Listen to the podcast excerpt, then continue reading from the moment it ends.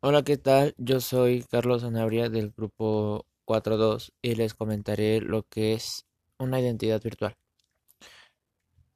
Una identidad virtual en comunidades online, como salas de chat o juegos online, es aquella creada por un usuario humano que actúa como una interfaz entre la persona física y otro usuario virtual.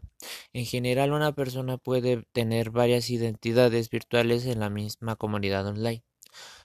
Una identidad virtual puede estar representada por un simple avatar y un nick o sobrenombre, como también por un complejo personaje virtual con características y habilidades únicas dentro del contexto virtual en que se desarrolla. Espero que les haya gustado. Muchas gracias.